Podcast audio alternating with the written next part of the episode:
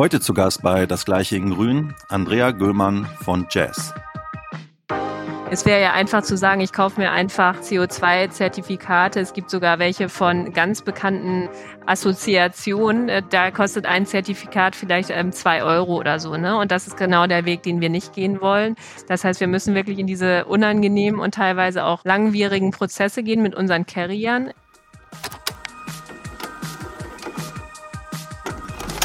Meine sehr geehrten Damen und Herren, liebe Rundfunkhörer, ein herzliches Willkommen zu Das Gleiche in Grün, moderiert von Moritz und Timo.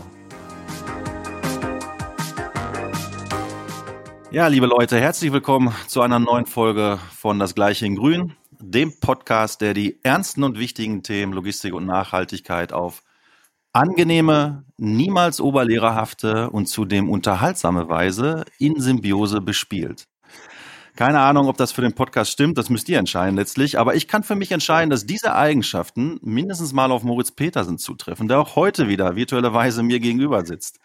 Und zudem hat Moritz einen Gast mitgebracht, der mindestens in gleicher Weise charakterisiert werden kann. Moritz, wen haben wir zu Gast? Herr Landen, erstmal schön, dich zu sehen. Das klingt auf jeden Fall nach Eigenschaften, die wir erfüllen wollen mit dem Podcast. Die sehr konzentrierten äh, Zuhörenden haben jetzt festgestellt, wir haben einmal ausgesetzt.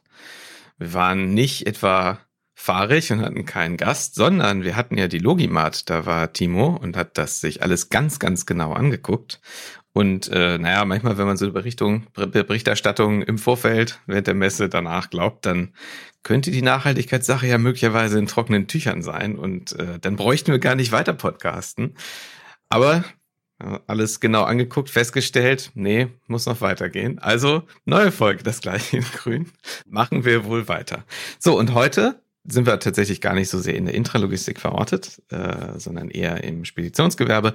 Heute bei uns ist Andrea Gömann. Andrea ist Senior Vice President Sustainability bei Jazz Worldwide. Und wie üblich erzähle ich kurz äh, drei, vier Sätze am Anfang zu Andrea, bevor sie das dann korrigieren darf. Andrea hat ein duales Studium im Logistikbereich gemacht, vor längerer Zeit in Bremen angefangen, dann äh, ziemlich bald zu DB Schenker als Trainee im Sales- und Key-Account-Bereich, dann zur Deutschen Bahn im Strategiebereich und da warst du ziemlich lange und 14 Jahre später dann 2021 zu DB Schenker zurück als VP Global Sustainability. Und heute, und das muss man vielleicht als zur Transparenz sagen, noch relativ frisch bei Jazz Worldwide. Ich habe dir jetzt quasi drei, ich wollte dich schon einladen, als du noch bei Schenker warst, und dann habe ich dir jetzt aber drei Monate im neuen Job gegeben, so zum Ankommen.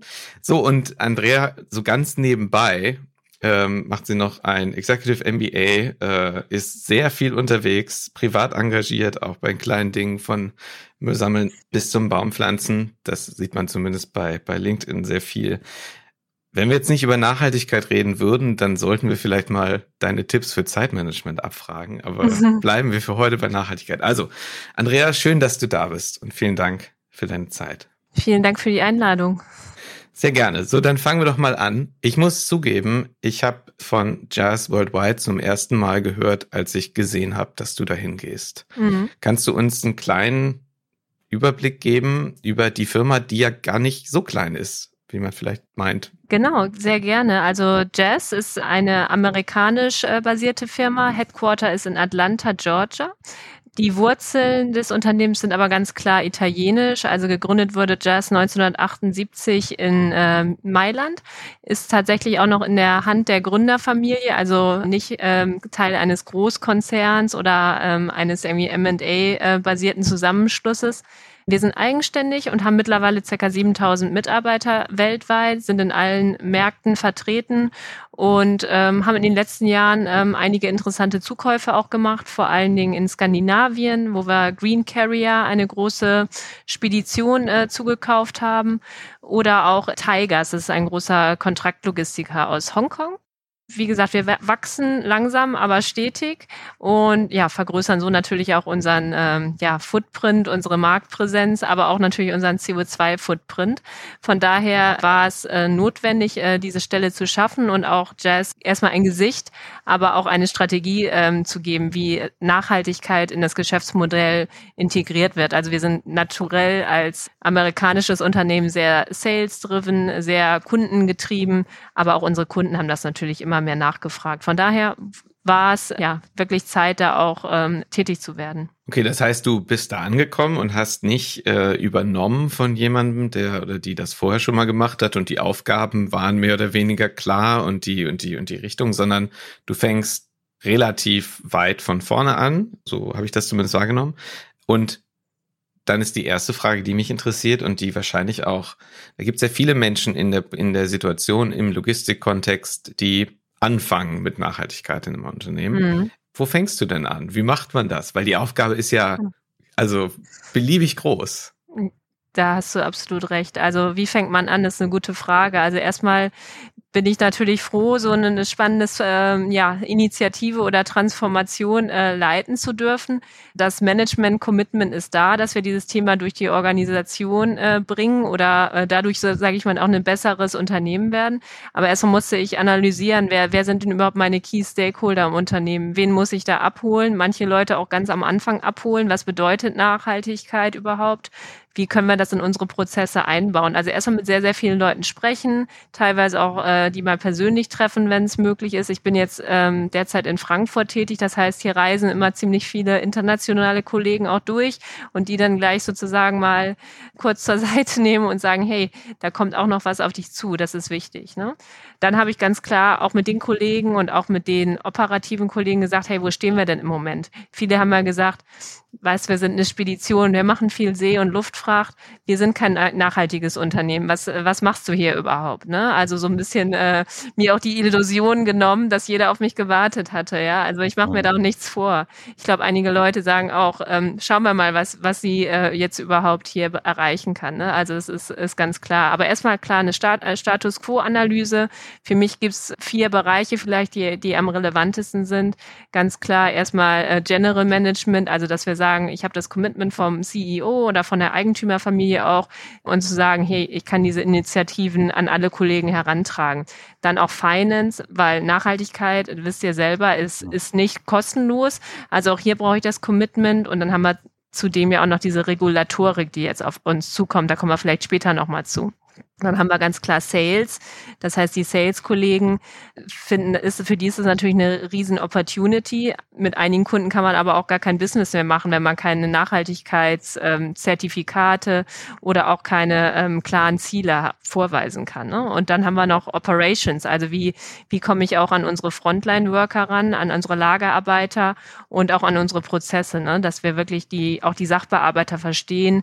Wie kann ich ähm, da Reports ziehen oder auch meinem Kunden helfen, eine Transparenz über das Thema zu bekommen. Ne? Also es ist sehr vielfältig, erstmal mit vielen Leuten sprechen mhm. und ähm, vielleicht auch ein fünfter Punkt, IT ist auch extrem wichtig. Ne? Das heißt, wie, wie, wie können wir sehen, dass in unseren IT-Systemen, wir haben ja äh, Zehntausende von Shipments jeden, jeden Monat, wie können wir sehen, welchen Footprint hat eigentlich jedes Shipment. Ne? Also das war so meine Top-Prioritäten für die ersten Wochen, würde ich sagen. Viele Gespräche führen. Ne? Mhm, und äh, wie so aus deiner Erfahrung, ihr seid ja ein weltweit operierendes Unternehmen mit, ähm, ich weiß nicht, wie viele Stand, wie viele Standorte habt ihr? Wir haben äh, 200 äh, Standorte, wir mhm. haben aber auch viele Standorte mit Agenten. Ne? Also wir haben äh, genau gesagt 239 Büros mhm. und äh, dann haben wir noch 92 Agenten in Ländern, wo wir äh, nicht selbst äh, Büros haben. Also wir sind, haben wirklich eine globale Abdeckung. Ne? Ich kann mir vorstellen, über diese Einheiten, äh, wir haben ja regionale Differenzen, Unterschiede, wenn es mhm. um das Mindset geht. Äh, bei dem einen muss man mit Sicherheit länger und intensiver sprechen als bei den anderen, um halt die, die, die Übersicht halt zu bekommen. Wie ist das so aus deiner Erfahrung weltweit gesehen, so, so, so einen groben Schnitt? Wer ist schon weiter, wer ist, wer ist noch ein bisschen hinten dran? Also ohne das jetzt werten zu meinen. Genau, ja, so eine Wertung ist, ist genau richtig, was du sagst, sollte man, glaube ich, nicht vornehmen, weil für einige hat es einfach mehr Priorität. Wenn ich zum Beispiel an unsere Nordics-Kollegen denke, da ist das ganz normal in, in ihrem Mindset drin, ne? Auch wenn du da in die Büros kommst oder in ihr, alle, für die Leute ist es ganz normal, nachhaltig zu leben und das auch in, äh, an ihre Kunden und an ihre Mitarbeiter zu bringen. Ne? Und das ist einfach ein anderes, ja, Gefühl, dort ins Büro zu gehen, schon als, äh, als in, in, äh, in Frankfurt, finde ich. Ne? Es ist einfach eine andere Herangehensweise an dieses Thema Nachhaltigkeit, weil man muss den Ko Kollegen, glaube ich, immer erklären, was, was für äh, Auswirkungen das auch auf die lange Sicht hat. Ne? Dass wenn wir das Thema halt nicht abdecken, wird es ein Unternehmen in zehn Jahren vielleicht nicht mehr geben. Ne? Und wenn man das, das dann auch klar sagt, wer, wer das, wer vielleicht nicht so offen dafür ist, dann, dann hilft das schon mal. Ne? Also Europa, klar, wir haben hier auch schon die Regulatorik. Auch ähm, in meinem vorherigen Job habe ich schon seit dem Jahr 2007, 2008 an dem Thema gearbeitet. Aber es war nie so, ähm, hatte nie so dieses Momentum, das es in den letzten Jahren äh, aufgenommen hat. Ihr, ihr wisst selber, dass, dass jetzt alle über Nachhaltigkeit sprechen. Aber für mich war es auch immer wichtig, dass das auch für die Operative ähm, relevant zu machen und wirklich auch Aktionen dagegen zu stellen. Ne? Mhm. Wenn ich vielleicht noch abschließen kann mit den Regionen, also wir haben ja noch äh, sehr stark die Region Amerikas, äh, wo auch unser größtes Business eigentlich ist und auch unser Headquarter. Da ähm, haben wir, sage ich mal, einen großen Nachholbedarf, auch weil die Kunden das dann noch nicht so stark einfordern. Die großen Unternehmen äh, fangen jetzt an damit. Natürlich haben sie alle eine große Nachhaltigkeitsstrategie und Net-Zero-Ziele, aber es wird tatsächlich noch nicht so gelebt. Ne? Also wisst ihr selber, wenn ihr schon mal in Amerika wart, ich habe vor langer Zeit schon mal ja zwei Jahre dort gelebt. Und ich denke, immer wenn ich da bin, denke ich, es hat sich eigentlich nichts geändert. Ne? Es wird äh, kein äh, Public Transport, also keine Busse, keine äh, Straßenbahn oder keiner fährt Fahrrad, aber auch sehr viel äh, Plastikverbrauch, ne? alles Einweg, kein Recycling. Das sind so die Basics, die da schon manchmal, wo einfach mehr Transparenz noch erzeugt werden muss, auch bei uns ganz klar. Ne? Mhm. In Asien ähm, haben wir auch das Glück, dass wir da ähm, schon Kollegen vor Ort haben, die von Green Carrier früher kamen. Das heißt, sie hatten auch eine sehr starke Präsenz dort in China. Und die sind tatsächlich total fortschrittlich. Die haben zum Beispiel so ein äh, Green Offices Programm aufgelegt. Das heißt, alle Kollegen in den Büros haben die Möglichkeit, ihren Beitrag zu leisten, selbst ähm, Aktionen ähm, auszurollen, ja, wie zum Beispiel zum Recycling oder irgendwie Volunteering-Aktionen.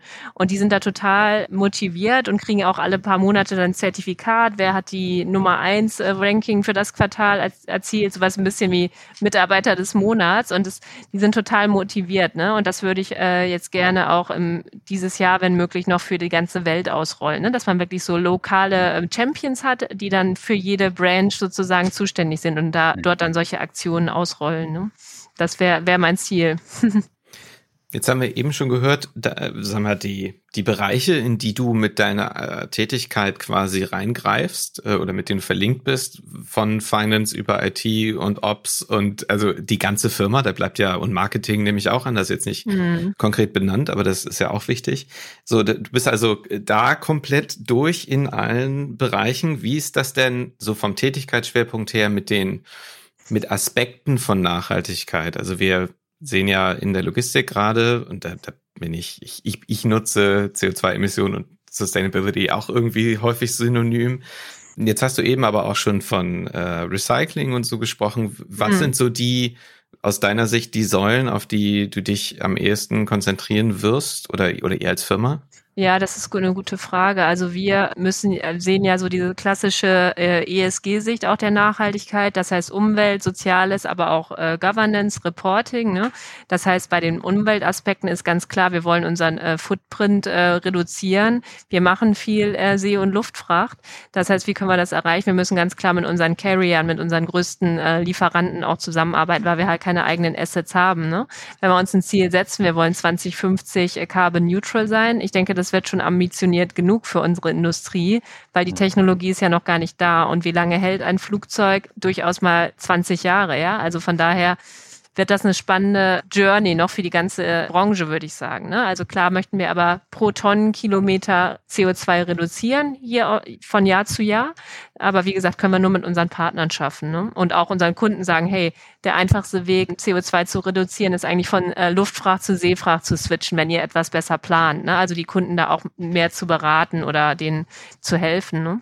Wir wollen natürlich auch, äh, ähnlich wie viele große Player, äh, Produkte darum bauen, zum Beispiel mit Biofuels und SAF. Ne? Also wenn Kunden wirklich sagen, hey, mir reicht das jetzt nicht, ein Modal Shift oder irgendwie von äh, LKW auf Schiene umzusteigen und ich möchte wirklich diese Dekarbonisierung erzielen, das wäre für die ähm, ein In-Setting-Produkt jetzt ähm, aufbauen und auch ähm, einige Kunden möchten auch Offsetting, weil es einfach viel günstiger ist. Ne? Ist nicht meine Prä Präferenz, aber wenn man gute Projekte auswählt, dann kann das durchaus eine Alternative sein für einige. Ne? Dann haben wir natürlich ähm, in unseren eigenen Büros und Lagern auch einen großen Hebel aus meiner Sicht, wobei viele nicht uns selbst gehören. Und das ist dann immer so ein bisschen schwierig, ist auch immer so ein bisschen ein Henne-Ei-Problem aus meiner Sicht. Das heißt, eigentlich könnten wir ja viel in unseren eigenen Büros machen. Auch zum Beispiel Ladeinfrastruktur fehlt an vielen Standorten gerade für LKWs natürlich, die, die sind nicht unsere eigenen sind, aber die hier natürlich relativ lange an den Toren auch stehen. Ne? Da haben wir keine Ladeinfrastruktur, wenn die elektrischen Fahrzeuge mal kommen aber auch für unsere Mitarbeiter. Ne? Hier in Frankfurt haben wir jetzt Ladesäulen, aber es ist längst noch nicht überall so. Ne? Dann haben wir auch ganz klar äh, eigene Energieerzeugung ähm, priorisiert. Das haben wir in, in, Italien schon gemacht, aber wo uns die Gebäude nicht selbst gehören, ist das natürlich immer ein bisschen schwierig. Ne? Also das muss man dann ganz klar mit dem Kontraktor vereinbaren vorab. Und dann haben wir das Thema auch noch Packaging und äh, was, was können wir da eigentlich einsparen im Lager. Ne? Also wir haben ja sehr viel Luftfracht und wenn ich hier nach äh, Frankfurt äh, zu unseren Partnerunternehmen gehe, auch in unser Hub, ist so viel Plastikmüll, könnt ihr euch nicht vorstellen, also wirklich riesig.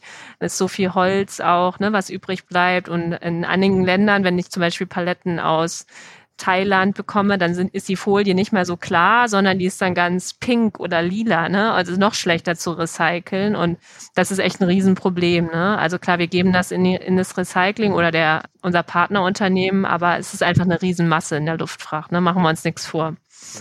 Ja. Gut, also das ist, äh, sind so unsere Haupthebel bezüglich äh, Umwelt. Im sozialen Bereich haben wir ganz klar das klassische HSSE, also dass unsere Mitarbeiter gesund und sicher ja, nach Hause gehen nach ihrer Arbeit, ne, dass weniger Unfälle passieren, also äh, am besten null Unfälle und die Mitarbeiter dementsprechend auch zu schulen. Ne? Erstmal bezüglich Sicherheit, also dass wir uns da immer weiterentwickeln und auf, auch ähm, auf noch eine andere Ebene kommen, da Transparenz zu schaffen, aber auch ganz klar alle Mitarbeiter Mitarbeiter auch in den Büros bezüglich Nachhaltigkeit schulen. Ne? Das heißt, wir machen jetzt so ein Mandatory Training. Wir sind schon angefangen, unsere ganzen Sales-Mitarbeiter zu schulen, was, was für Opportunities sie haben, ha, haben und wie, wie man auch an den Kunden damit rangeht mit diesem Thema. Ne? Und wir haben das Glück oder äh, was eine ganz tolle Möglichkeit für uns ist, die, die Familie Bruni, also die Gründerfamilie von Jazz, hat eine ähm, Stiftung gegründet, schon vor Corona, die dann aber noch nicht also aktiv sein konnte. Das heißt, dadurch ähm, werden viele NGOs unterstützt bezüglich definierter ähm, ja, Projekte. Und dann im zweiten Schritt äh, können wir dadurch auch Corporate Volunteering, also für unsere Mitarbeiter lokal unterstützen. Da haben wir jetzt dieses Jahr mit angefangen mit, äh, am Earth Day oder in dem April jetzt und das, das war wirklich ganz toll. Ich war zum Beispiel hier mit den Azubis in Frankfurt unterwegs und wir haben einfach Müll gesammelt. Es ist jetzt eigentlich egal, was man macht, aber dass man einfach mit kleinen Sachen anfängt. Erstmal fühlen die sich super danach, also es stärkt das Teamgefühl und man tut auch was Gutes und irgendwie ist mal draußen ein, zwei Stunden. Ne? Also ich finde, so mit einfachen Sachen anfangen hilft da meistens schon. Und dann haben wir noch den dritten, äh, dritten Teil, das ist die Governance. Das äh, erstmal müssen wir, bevor wir diese ganzen schönen Marketing, was du auch erst sagt, ist klar, Marketing ist auch wichtig für mich, äh, mache ich auch gerne, wenn wir soweit sind und wenn wir die richtigen Produkte haben. Aber wir müssen auch noch äh, erstmal sagen, welch, welch, was für Policies brauchen wir zum Beispiel noch für, für Nachhaltigkeit? Wie müssen wir unsere Compliance-Prozesse anpassen, dass wir das wirklich in eigentlich alle Prozesse mit einbinden, das Thema. Das ist noch ein längerer Prozess. Aber klar, hier ähm, die richtigen richtigen Risikomechanismen auch aufzubauen. Das ist, ist, ist auch gerade, wenn ich an das Lieferkettengesetz denke, was jetzt hier in Deutschland schon aktiv ist.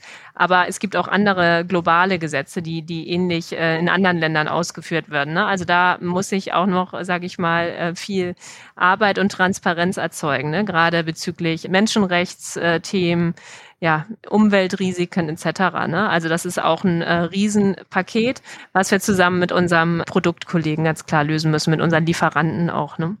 Ja. Das ist ein ganz großer Blumenstrauß an Aufgaben. Da fällt mir direkt die Frage von Moritz ein mit dem Zeitmanagement. Aber wie gesagt, das, darum soll es heute nicht gehen. Ich habe ja. nur eine Frage bezogen auf diesen Blumenstrauß, ähm, weil du auch eine recht kurze Zeit schon im, äh, erst im Unternehmen bist. Ähm, alles gleichzeitig wird wahrscheinlich nicht funktionieren, sondern das muss in irgendeiner Art und Weise in der Roadmap halt gegossen werden, wie auch immer. Ja. Seid ihr gerade auf dem Weg dahin, so etwas zu diskutieren, was als was der erste Schritt wäre, was ist der zweite Schritt? Oder geht das jetzt einfach mhm. ja, äh, ja, gleichzeitig? Gute Frage. Also genau, Zeitmanagement ist, ist, ist okay. Man kann ja nur äh, eine gewisse Anzahl an äh, Stunden auch effektiv arbeiten, aber auch ganz klar von Anfang an die, die relevanten Kollegen mit einbinden und sagen, hier, ich brauche die und die Zahl, wie kann, kann man es schaffen, so ein KPI dann auch die Daten dafür zu bekommen. Ne?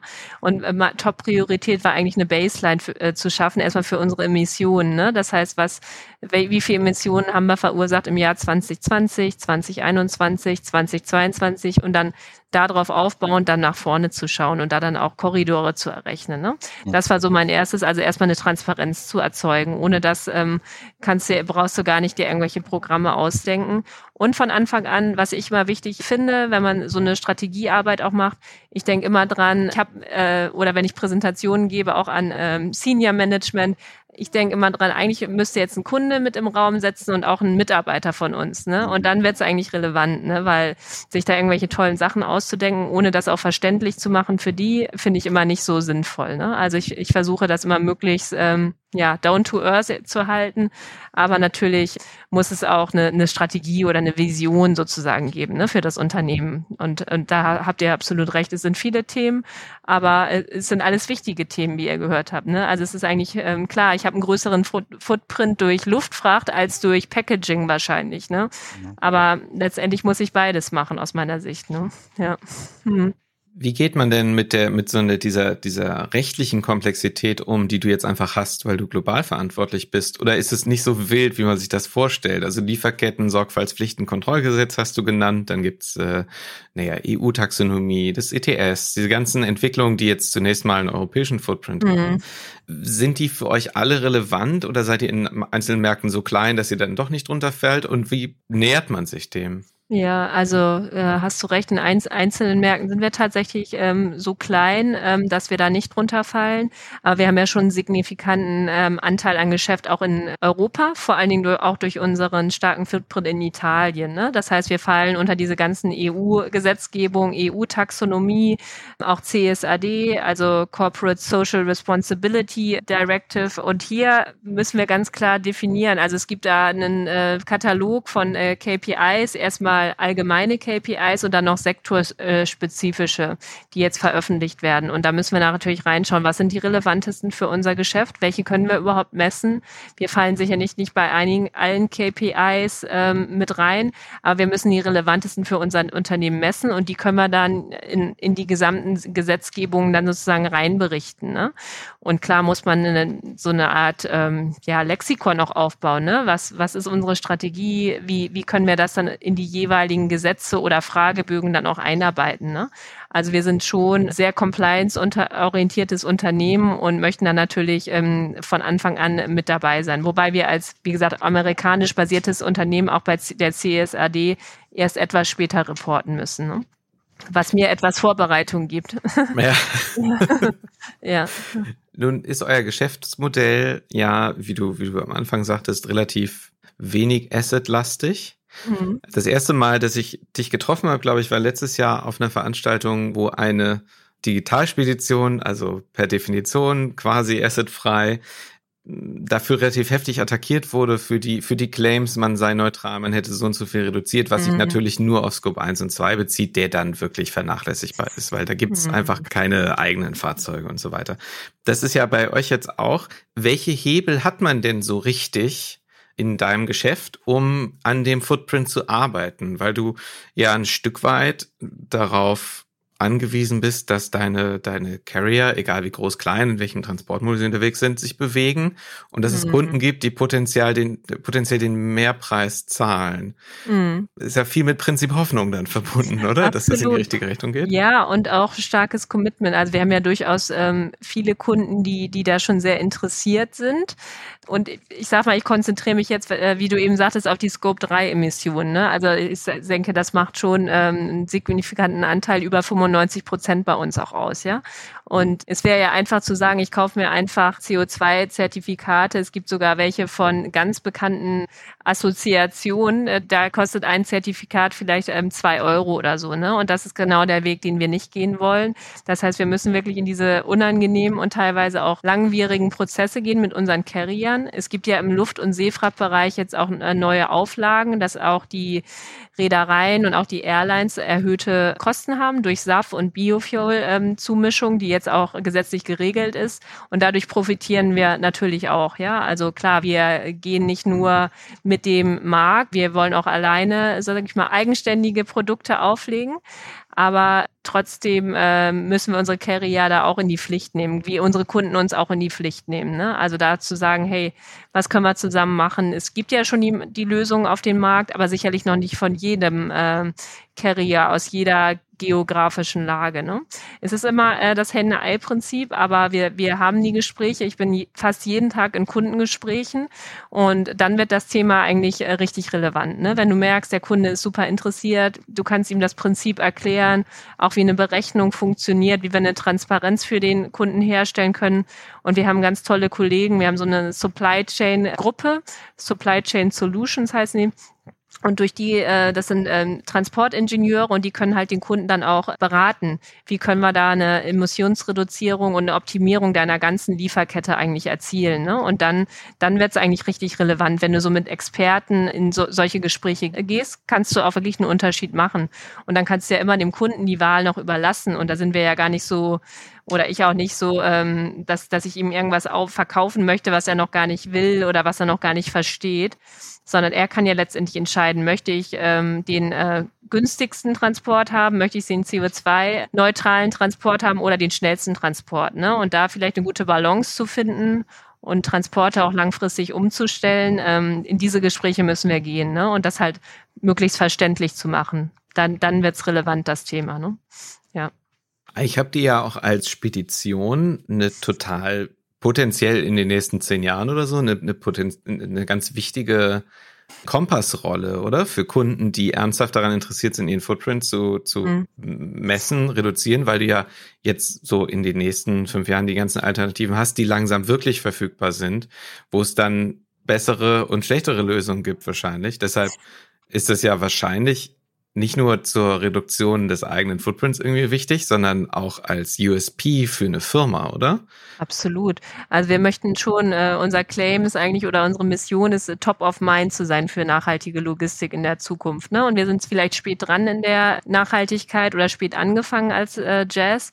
Aber ich denke, wenn man so ähm, eine Dynamik und wir haben sehr flache Hierarchien, ne? das heißt, man kann sehr, sehr schnell auch handeln dann kann man das schon schaffen und vor allen Dingen auch, wie du sag, gerade sagtest, für einige Kunden und Branchen, wo das Thema sehr, sehr relevant ist. Ich denke mal nur an die Pharmabranche zum Beispiel, ne? oder an äh, ja, Luxury, Fashion-Branche, wo, wo auch einige Marken sich so positionieren wollen, dass sie halt nachhaltiger sind als andere. Ne? Also da ist das Thema sehr, sehr relevant und äh, da haben wir jeden Tag die Gespräche und die Kunden sind da sehr, sehr offen. Ne? Also wir waren jetzt gerade auf einer größeren Messe in Frankreich, auf der Logipharma-Messe und haben auch ähm, dort super Gespräche geführt zum Thema Nachhaltigkeit. Also für mich ist immer ganz wichtig, die, die Kunden da abzuholen, wo sie sind. Ne? Und einige sind halt nur bereit zu sagen, hey, zeig mir mal, was, was habe ich denn für Hebel? Es ist ja nur ein ganz kleiner Teil eines Produkts, ne? wenn ich jetzt an ein T-Shirt denke. Ne? Das, das, der meiste Teil ist ja auch in der Produktion, in Anbau äh, des, der Rohstoffe etc. Ne? Ähm, Transport macht vielleicht bei einem Produkt nur fünf Prozent des CO2-Footprints aus. Ne? Aber hier hat der Kunde oder der Einkäufer für Transport- und Logistikleistungen wirklich mit uns dann zukünftig auch eine Chance, da was zu verändern, ja, wenn er bereit dafür mhm. ist. Ja. Nun bist du ja nicht nur Nachhaltigkeitsexpertin, sondern aus unserer Sicht jetzt auch quasi die erste Schienenexpertin, die wir, mhm. die wir hier haben im Podcast. Deswegen ähm, wollen wir da nochmal kurz abbiegen. Denn die Schiene ist ja, wenn wir jetzt mal auf Europa gucken, so die, die große Hoffnung für zumindest einen großen Schritt in der Dekarbonisierung. Da gibt's auch noch ganz viel zu tun bei der Dekarbonisierung der Schiene selbst, aber selbst bei mhm. ne, allen konservativen Vergleichen schneidet das ja in der Regel deutlich besser ab als die Straße. Aber das ist ja auch eine jahrzehntealte Erkenntnis. Und irgendwie ist, glaube ich, geteilt, dass, dass das nicht so richtig vorangeht, wie es vielleicht könnte, sollte und für uns und das Klima wünschenswert wäre. Aus deiner Sicht, woran, woran hakt das am meisten oder was muss, was brauchen wir, damit das dann mal einen ernsthaften Push gibt. Mhm. Ja, ganz klar ist die Kapazität der Schiene äh, erschöpft oder kann halt auch nicht nach oben skaliert werden derzeit aufgrund des äh, der fehlenden Infrastruktur. Ne? Also ganz klar die Schiene auch äh, weiter zu, zu unterstützen mit Investitionen vom Bund, ne? aber auch von den Betreiberfirmen. Ne? Das ist aus meiner Sicht notwendig und auch ähm, ja weiterhin grenzübergehende ähm, Transporte zu fördern. Ne? Also wir, wir bieten es ja schon an mit unseren Carriern auch zusammen vor- und Nachläufe zum Seehafen. Dort, wo das eine bestimmte ähm, Transportlänge überschreitet, ist es für uns ganz natürlich, die Container in den Hafen und aus dem Hafen heraus per Schiene zu transportieren. Ne? Wenn allerdings eine Ware ganz dringend an einem Ort XY sein muss, das heißt zwei oder drei Tage ähm, nach Ankunft äh, des Schiffes, nach der Verzollung, dann würden wir wahrscheinlich eher die, äh, den LKW bevorzugen, ja, weil wir dann eine Sicherheit haben, okay, können wir den Termin einhalten, dass die Produktionsprozesse auch nicht gestört sind. Ne? Also die Zuverlässigkeit ist sicherlich noch nicht überall äh, perfekt und vor allen Dingen auch die Skalierung. Ne? Also ich fahre persönlich auch ähm, jetzt im Personenverkehr sehr viel Zug und da gibt's ja schon sehr viele auf Englisch Disruptions im Moment. Und klar, die, äh, die Infrastruktur wird ausgebaut mit großen Pro Projekten, aber da leidet natürlich auch erstmal in den nächsten 10, 20 Jahren der, der Verkehr drunter, ne? weil, weil diese Infrastruktur erstmal geschaffen werden muss ne? und überholt werden muss. Mhm. Das heißt, es wird erst schlimmer, bevor es besser wird? Oder? Gute Frage. Also ich, äh, wie gesagt, ich bin länger ja schon nicht mehr im Schienengüterverkehr tätig, aber wahrscheinlich schon. Ne? Also aus meiner Erfahrung jetzt im Personenverkehr, ja. Ne? Also viele Verspätungen auf jeden Fall. Und auch bei den Gütern ist es sicherlich auch nicht immer hundertprozentig äh, vorhersehbar. Ist, ist der, der Container oder ist der Zug wirklich hundertprozentig pünktlich da, weil einfach sehr viele, ja, sehr viele Faktoren darauf einspielen. Ne? Ist sicherlich auch beim LKW so, also auch dort, ne, ich denke auch immer an die Lkw-Fahrer, ne? Und da gab es ja jetzt auch gerade den Fall in, ähm, äh, in Deutschland, ne? dass dieser große Streik war. Auch hier, ne, ist es, ähm, gibt es viele Probleme, ne? Und letztendlich ähm, muss man die Rahmenbedingungen verbessern, langfristig, ne? Ja. Das heißt also, wenn die Kapazität ausgeschöpft ist, was sie derzeit, was derzeit der Fall ist auf der Schiene, da haben wir das Problem, dass äh, in, in, in dem Fall, wo ich Schnellware ja, transportieren muss, äh, kann ich nicht auf die Schiene zurückgreifen. In einigen Fällen halt nicht oder in vielen Fällen halt nicht äh, zurückgreifen. Ähm, das heißt, wir haben aber auch hier eine Schnelligkeitsfrage. Das ist auch so ein bisschen was, was so in der gesellschaftlichen Debatte halt fehlt, weil es kommt mir immer so vor, als würden wir immer alles schneller haben wollen. Mhm. Ähm, ich drücke auf den Knopf, irgendwo online bestellt und will das in fünf Minuten haben. Das heißt, in diesen Fällen ist die Schiene kapazitativ nicht in der Lage, das abzuwickeln, Stand heute. Ja, also sicherlich für einige Firmen schon, ne? Also mhm. wo man vielleicht äh, spezielle Slots hat über Nacht oder so. Da gibt's ja auch einige Paketdienstleister, die das machen, ne, mit der Schiene. Und ich denke, da sind die Erfolge auch da. Und das ist ja auch klasse, dann sowas auch herauszustellen, finde ich. Und das auch mit dem Thema Nachhaltigkeit zu verknüpfen. Ne? Aber wenn ich jetzt einen äh, Einzelcontainer oder zwei Einzelcontainer von A nach B schicken möchte und ich weiß, der Kunde kriegt riesen ähm, Probleme in seiner Produktion, wenn die nicht dann und dann da sind, dann denke ich, dass unsere operativen Kollegen da eher auf den äh, Trakt zurückgreifen würden, ne? einfach um dann eine Sicherheit zu haben. Und äh, die Kosten muss man natürlich auch mal im Blick behalten. Ne? Ja. Das mit der Geschwindigkeit kommt mir bekannt vor. Wir haben gestern Fußballsocken bestellt, die es im Laden nicht mehr gab. Und es hat zehn Minuten gedauert, bis die Frage kommt, wann, wann ist das Paket denn jetzt da? okay. so, so, so sind wir natürlich ja noch nicht dabei. Bleiben wir kurz noch bei jüngeren Menschen. Du kommst jetzt in, in diese, aber vielleicht nicht so jung wie der Herr, von dem ich gerade sprach. Ähm, du kommst jetzt in die neue Rolle und hast viel, bringst viel Erfahrung mit. Also 20 Jahre, du hast die, hast die Industrie verstanden, du weißt, ähm, wie man mit Nachhaltigkeit anfängt und so weiter. Was ich jetzt aber sehe in vielen anderen, vielleicht kleineren Unternehmen, sind sehr, sehr junge Menschen, die quasi so aus dem Studium, aus vielleicht so einem Trainee-Programm rauspurzeln und jetzt verantwortlich sind für Nachhaltigkeit. Mhm. So, fang mal an. So, hier, da ist eine, also vielleicht auch äh, eine Personalressource, die noch nicht so teuer ist und dann können wir ja mal mhm. gucken, wie das so geht. Was wären die oder oder hast du quasi gute Tipps äh, aus deiner erfahrenen Perspektive für junge Verantwortliche, die sich damit jetzt erstmalig auseinandersetzen, wie man da rangeht, wie man sich hm. sind ja auch häufig dann keine Menschen, die Nachhaltigkeit studiert haben, sondern Logistiker und die klatschen das jetzt dran. Also die drei Top-Tipps der Andrea Göhmann, wie man damit beginnt, gibt es? Ja, finde ich, finde ich gut. Also das ist äh, ganz wichtig. Also erstmal möchte ich sagen, bevor ich mit meinen Top-Tipps anfange, ist es eine Riesenchance für junge Leute, auch die Gen Z-Generation, dieses Thema Nachhaltigkeit für Frauen wie auch Männer. Wenn man äh, so eine Leidenschaft für dieses Thema hat, hat man, glaube ich, eine tolle Karrieremöglichkeit, auch wenn man sich auf eine bestimmte Branche oder einen bestimmten Bereich in der Nachhaltigkeit spezialisiert. Also das ist äh, klasse.